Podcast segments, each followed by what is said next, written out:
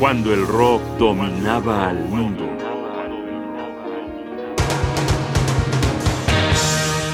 El requinto latino de Carlos Santana.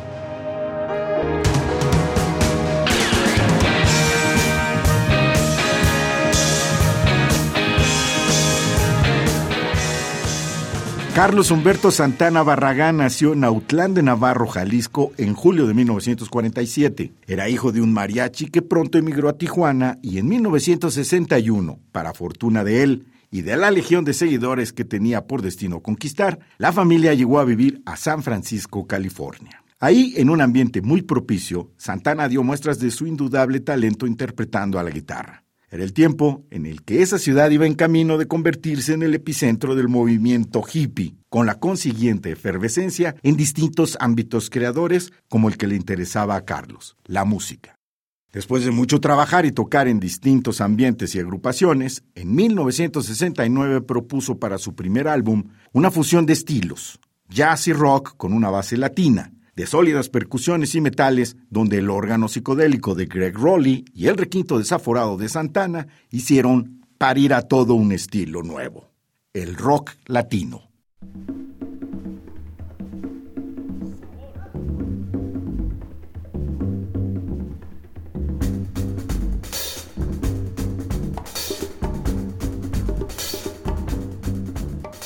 Estamos escuchando Waiting del disco Santana. Carlos Santana en 1969.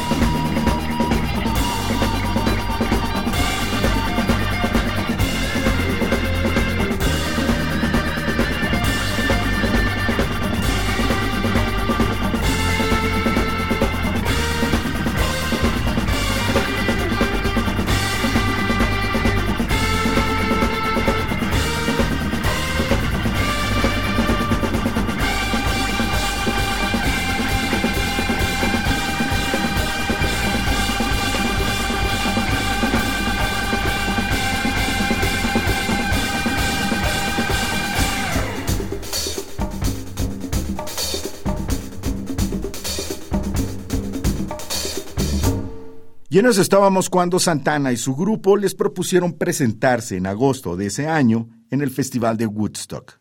Su actuación fue la apoteosis. Era novedoso, caliente, transgresor y musicodélico. Invitaba al grito y al baile. La juventud reunida en aquella granja del estado de Nueva York decretó, con su unánime aprobación, que Carlos Santana estaría inscrito en la gloria. A continuación escucharemos Jingo en la versión del disco Santana de 1969.